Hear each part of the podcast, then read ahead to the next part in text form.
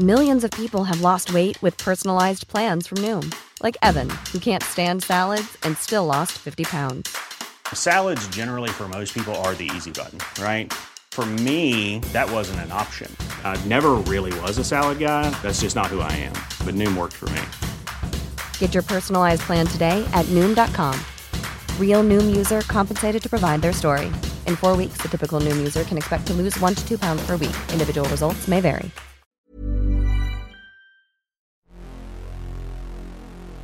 El martes 4 de agosto del caótico 2020, Beirut vio perturbada su tranquilidad con una potente explosión que afectó un radio de un poco más de 10 kilómetros. Dentro de esa área, todo quedó en escombros. El origen, un incendio que envolvió el almacén con casi 3.000 toneladas de nitrato de amonio, un químico usado entre otras cosas para fabricar explosivos. No solo estalló el almacén, también estalló la sociedad. Estalló contra el gobierno, un gobierno que se encamina al estado fallido plagado de corrupción y negligencia. Durante años estuvo almacenado el material peligroso y pese a las solicitudes de retirarlo o venderlo, el gobierno hizo caso omiso. Ahora, esa omisión volvió a retumbar en la estructura política y ocasionó la dimisión masiva de funcionarios y una nueva ola de protestas civiles contra la ineptitud de las autoridades. Las claves del mundo. El contexto internacional en Podcast OM.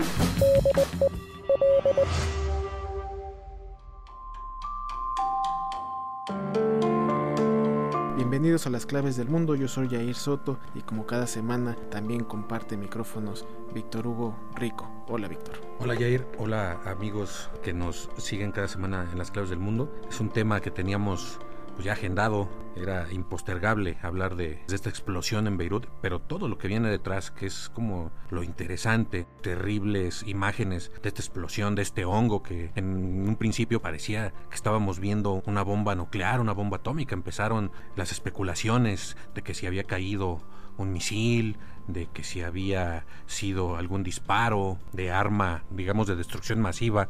Al final eh, se quedó con la versión pues de que fue un incendio primero que alcanzó este depósito, nos dejaba con esa idea de que todo fue un accidente, pero en realidad este tipo de tragedias nunca son accidentes, es producto de la negligencia y la corrupción de una clase política pues que ya está enquistada desde hace años ahí. Estamos hablando de otros niveles, pero me venía a la mente pues la tragedia de Chernobyl, cuando explota este reactor número 4 en la ciudad de Pripyat en 1986. Fue un accidente, no es que alguien hubiera querido que pasara eso. Al final lo que provocó la tragedia de Chernobyl, que es una tragedia que hasta ahora sigue afectando toda esa zona de lo que ahora es Ucrania, pues tenía que ver con la corrupción, con, con, el desgaste de un sistema político, tenía que ver con todo eso.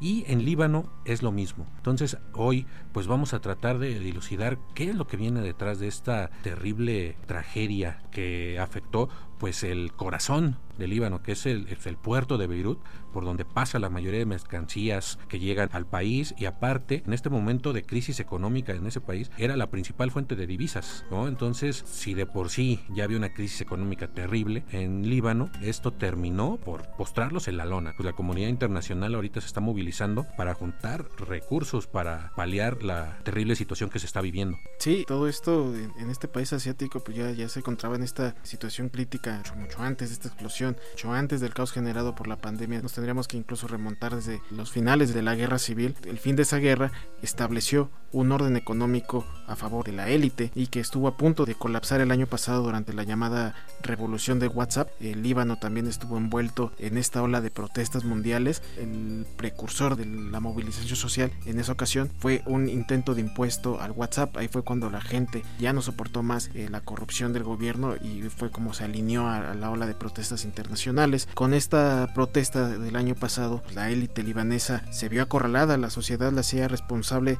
del saqueo desde hace décadas en el país, desde el final de esa guerra civil. Las manifestaciones señalaban estas facciones políticas, o mejor dicho, estas sectas religiosas que se escudan en la política para gobernar al Líbano y están acusadas de repartirse el poder, todos los recursos del Estado, otorgaron beneficios prioritarios a sus respectivas comunidades. También se están marcando todos los constantes rescates económicos por una parte del banco libanés y luego este mismo banco solicitando más rescates económicos del exterior, sobre todo de Francia. Entonces este sistema ha soportado varios golpes en las últimas décadas que van incluso desde asesinatos políticos, una guerra con Israel, una prolongada parálisis política. También pues van otros factores económicos en las últimas décadas, ¿no? Estamos hablando entre otros frentes, la guerra en Siria también ha afectado su turismo y sobre todo las rutas de exportación que como adelantabas Víctor, las exportaciones actualmente es la base de la economía del Líbano, y los precios del petróleo que eh, desde 2014 han afectado sus remesas, sobre todo porque está en esta zona del Golfo, de toda la zona de la capital mundial de la exportación de crudo. Las sanciones impuestas por Estados Unidos dirigidas a socavar a Hezbollah, este grupo guerrillero eh, que está en las filas del gobierno libanés y que pues obviamente han estado mermando a toda la economía y también apuntalado el descontento de las masas. Esto inicia el terremoto político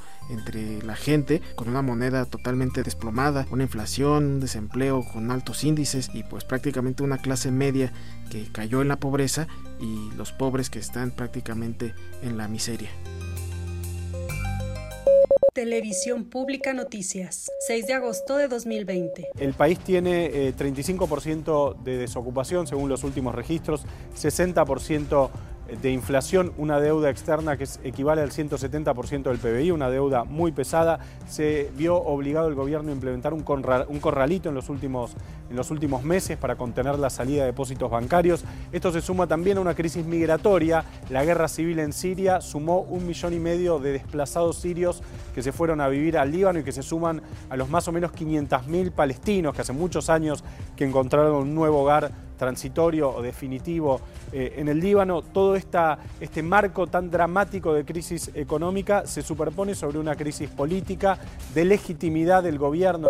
Mencionabas al principio la palabra sectarismo. Es importantísimo esto porque pues tiene que ver con cómo está conformado su gobierno. Para esto hay que remontarnos un poco a los orígenes del Líbano. Hay que recordar que está ubicado en una zona estratégica del mundo, en esta orilla del Mediterráneo que fue pues, territorio donde se asentaron desde los fenicios, luego fue parte del Imperio Romano, cuando se desintegra el Imperio Romano, forma parte del Imperio Otomano, estuvo pues, siglos eh, dominado por el Imperio Otomano, después de la Primera Guerra Mundial que se desintegra pues, el Imperio Otomano, queda bajo protección de Francia, se convierte esta zona en un protectorado francés, lo que ahora conocemos como Líbano, y los franceses son los que se les ocurre esta gran idea de conformar un gobierno precisamente sectario, que es la unión de todas las fuerzas religiosas que se disputaban el poder. El gobierno francés de esa época dice, bueno, vamos a acabar con estas luchas sectarias y es repartiendo el poder por igual entre facciones, ¿no? Son aproximadamente 18 grupos religiosos,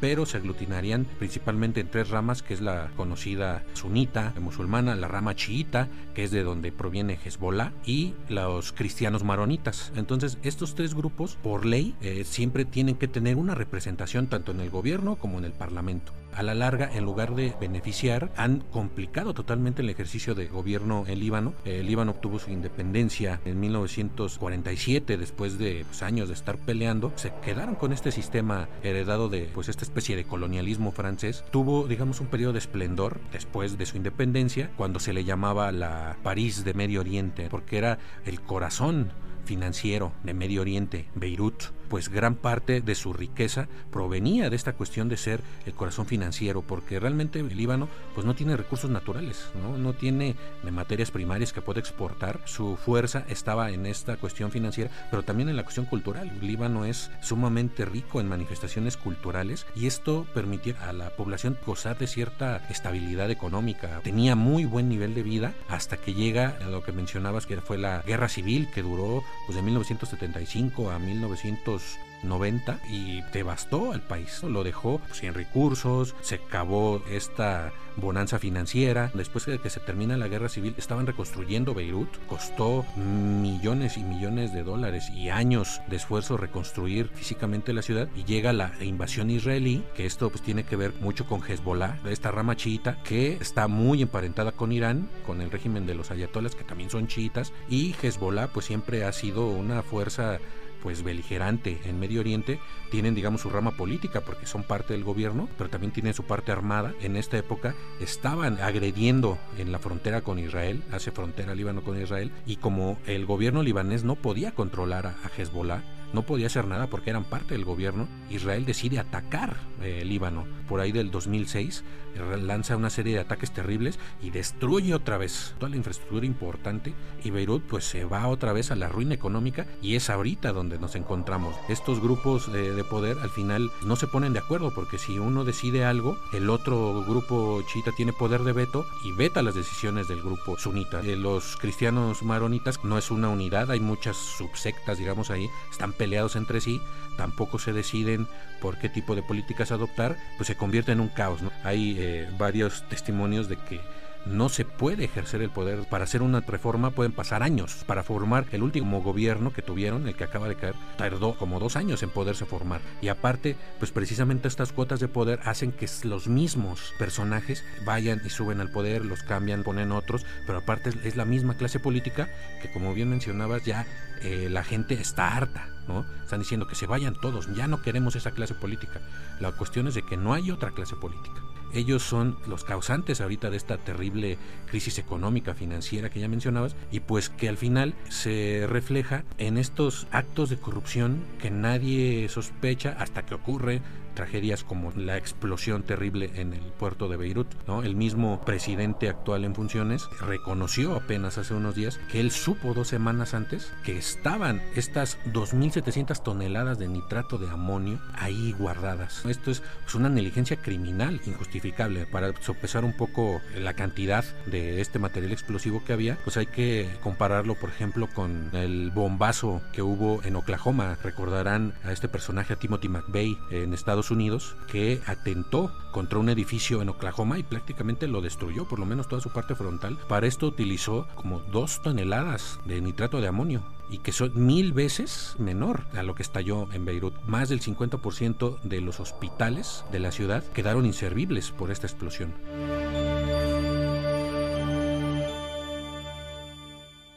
Shadi Risk, sobreviviente de la explosión del 4 de agosto de 2020. Dios me dio otra vida, una segunda oportunidad.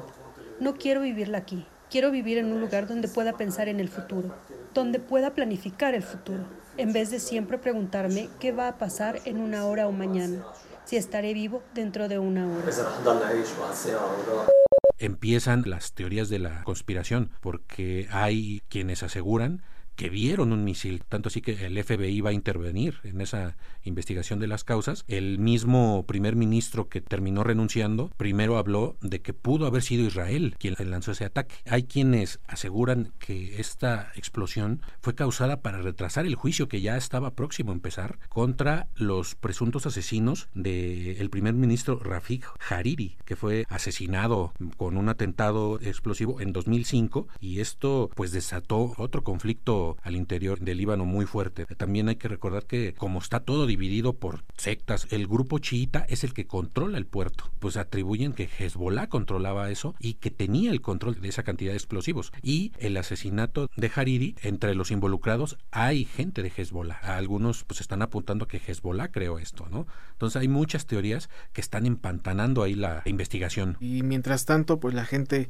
una vez más eh, volvió a despertar en ira. Otra vez están manifestando entre violencia, enfrentamientos con la policía, incluso critican cómo es de que no hubo autoridades responsables de ir a preguntar cómo estaba la gente afectada e incluso para las protestas sí llegaron a reprimirlas, pues mientras tanto siguen exigiendo justicia, dimisiones, ya ha habido bastantes, pero ahora están enfocados totalmente en el presidente, incluso están pidiendo hasta penas de muerte, aunque el sistema tenga eh, diseñado estas leyes para que todos sus responsables sean libres de culpa, eh, precisamente porque están bajo el amparo de estas facciones político-religiosas en el país, y ahora la gente se queda con varias incógnitas, se van a preguntar quién va a pagar por toda esta destrucción, qué será de los miles de heridos y de los estos hospitales que mencionabas, Víctor, de todas las farmacias que ya perdieron todos sus recursos, se les agotaron, qué será de los miles de desplazados que perdieron sus casas y agregándole la crisis financiera originada por la pandemia. AFP, 9 de agosto de 2020. Cerca del Parlamento, manifestantes lanzaron piedras y fuegos pirotécnicos el domingo hacia la policía, que reaccionó con disparos de gas lacrimógeno. La población está furiosa con la clase política, a la que acusa de negligencia por la explosión del martes en el puerto de Beirut, que dejó cientos de muertos, más de 6.000 heridos y 300.000 personas sin hogar.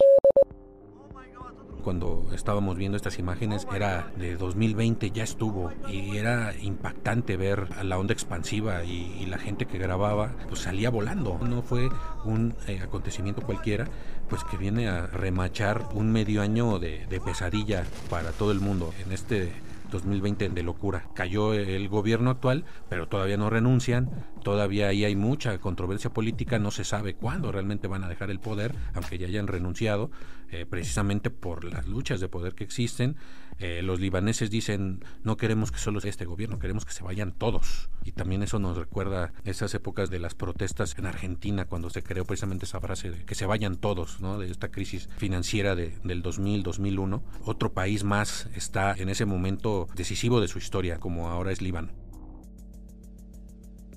Y bien, y por último, eh, agregar a pregunta de uno de nuestros seguidores, al cual le mandamos saludos a Alejandro Esponda, que nos preguntó a través de las redes sociales de cómo es que llegó ese cargamento a Beirut. Bueno, basado en una historia que recogió la BBC, este cargamento llegó a través de un barco llamado MB Rusos y este barco fue el responsable del desembarco de las 3.000 toneladas de nitrato de amonio. Eh, arrancamos en el 2012 cuando pasa a pertenecer a un empresario ruso residente en Chipre. El año siguiente, en 2013, este barco con el cargamento en manos de el empresario ruso zarpa de Georgia hacia Mozambique con una carga dirigida al Banco Internacional de Mozambique que fungía como intermediaria para la venta de una pequeña empresa especializada en fabricar explosivos comerciales. En 2013 hay que recordar que ese mismo año en España ya había sido detenido ese barco porque había tenido varias irregularidades en su infraestructura del, barco estaba ya muy viejo, muy oxidado. Zarpando de Georgia, en octubre llegan a Atenas y ahí son detenidos eh, por cuatro semanas debido a que la tripulación en ese momento quería recaudar más mercancía de otros materiales, no precisamente de este químico, esto para cumplir con unas tarifas impuestas en su tránsito hacia el canal de Suez. Les exigían un peso predeterminado para poder pasar por ahí, entonces necesitaban más peso que cruza el canal de Suez, que precisamente cruzan Egipto y este cruce conecta al mar Mediterráneo con el mar Rojo y esto pues, ya los encaminaría hacia Mozambique, pero eh, en su camino a Atenas no logran recaudar el peso necesario, deciden hacer su parada en Líbano porque ya habían hecho un contrato para transportar otros materiales de construcción y al momento en que lo están pasando pues resulta que el capitán del barco en ese momento dice, ¿saben qué? Pues ya nos excedimos del, peso, no tanto el que pedían para las tarifas aduaneras en el canal de Suez, sino porque el barco al ser muy viejo ya no soportaba más peso. Entonces ellos temían que pudiera hundirse y justamente enfrentaban otro momento en el que pues no estaban recibiendo los pagos la tripulación, incluso ya había habido un intercambio de tripulación por falta de pagos. Ahí intentaron contactar a autoridades rusas, al mismo empresario ruso, pero no tuvieron respuesta adecuada. La situación es de que por estos mismos adeudos, el Líbano decide ya detener esta embarcación. Incluso detiene al, capitán y algunos miembros de su tripulación. Hay una pequeña protesta ahí en el que decían que los tenían como renes porque exigían el pago de la empresa rusa. Sin embargo, no hubo tal porque prácticamente el empresario se desentendió de ese barco y así pasaron los años hasta que a finales del 2014 eh, oficialmente deciden incautarlo, liberan a la tripulación que regresa a Rusia y bueno, pues ahí fue donde ya decide el gobierno de que bueno, vamos a quedarnos con todo esto aquí, pero más bien la cuestión es de que esta tripulación denuncia que no tenía ningún plan con ese material, simplemente lo resguardaron y ya no supieron qué hacer y ahí se quedó por bastantes años este contenido químico. Y desde el 2014 se debatía el gobierno qué hacer, hubo varias misiones ahí, grupos de trabajo que fueron y ya se sabía de la peligrosidad, iban, inspeccionaban, revisaban el material, iban al Parlamento con el informe y así se la llevaron, pero nunca, nunca pasó nada, ¿no? Hasta que todo voló por los aires. Y bien, finalizamos una vez más este podcast. Muchas gracias por habernos escuchado. Esperemos que haya sido de su agrado el tema. Y más adelante, si esto sigue evolucionando, pues les estaremos actualizando todo lo que acontezca sobre Líbano. Te invitamos a que nos sigas escuchando todos los lunes en ACAST Spotify, Google Podcast, Apple Podcast. Ahí nos encuentras, como digo, todos los lunes. Suscríbanse, por favor, para que no se pierdan ni un solo podcast. En estas mismas plataformas podrán encontrar todo el contenido que le ofrece Organización Editorial Mexicana. En esta ocasión, Víctor, cuéntanos. Así es, hoy les vamos a recomendar Periodismo en Riesgo con Marta Ramos y Alejandro Jiménez. eh, que en esta ocasión nos van a hablar de las redacciones del futuro, qué les espera a las redacciones pues, de periódicos, de, medios en general, eh, a partir de la digitalización, de esta nueva forma de trabajo que es el home office, el trabajo a distancia, debido a la pandemia del coronavirus. Así que va a estar muy interesante. Nuestros canales de contacto en nuestra cuenta de Twitter arroba podcastom y nuestro correo electrónico podcast arroba om.com.mx para que también ahí nos escriban sus recomendaciones, sus opiniones, sus críticas. Estamos abiertos a todo lo que nos quieran decir. Como cada semana agradecemos la producción de Mitzi Hernández. Nos escuchamos el próximo lunes, Víctor. Pues muchas gracias, Jair. Gracias por escucharnos. Esta es una producción de la Organización Editorial Mexicana.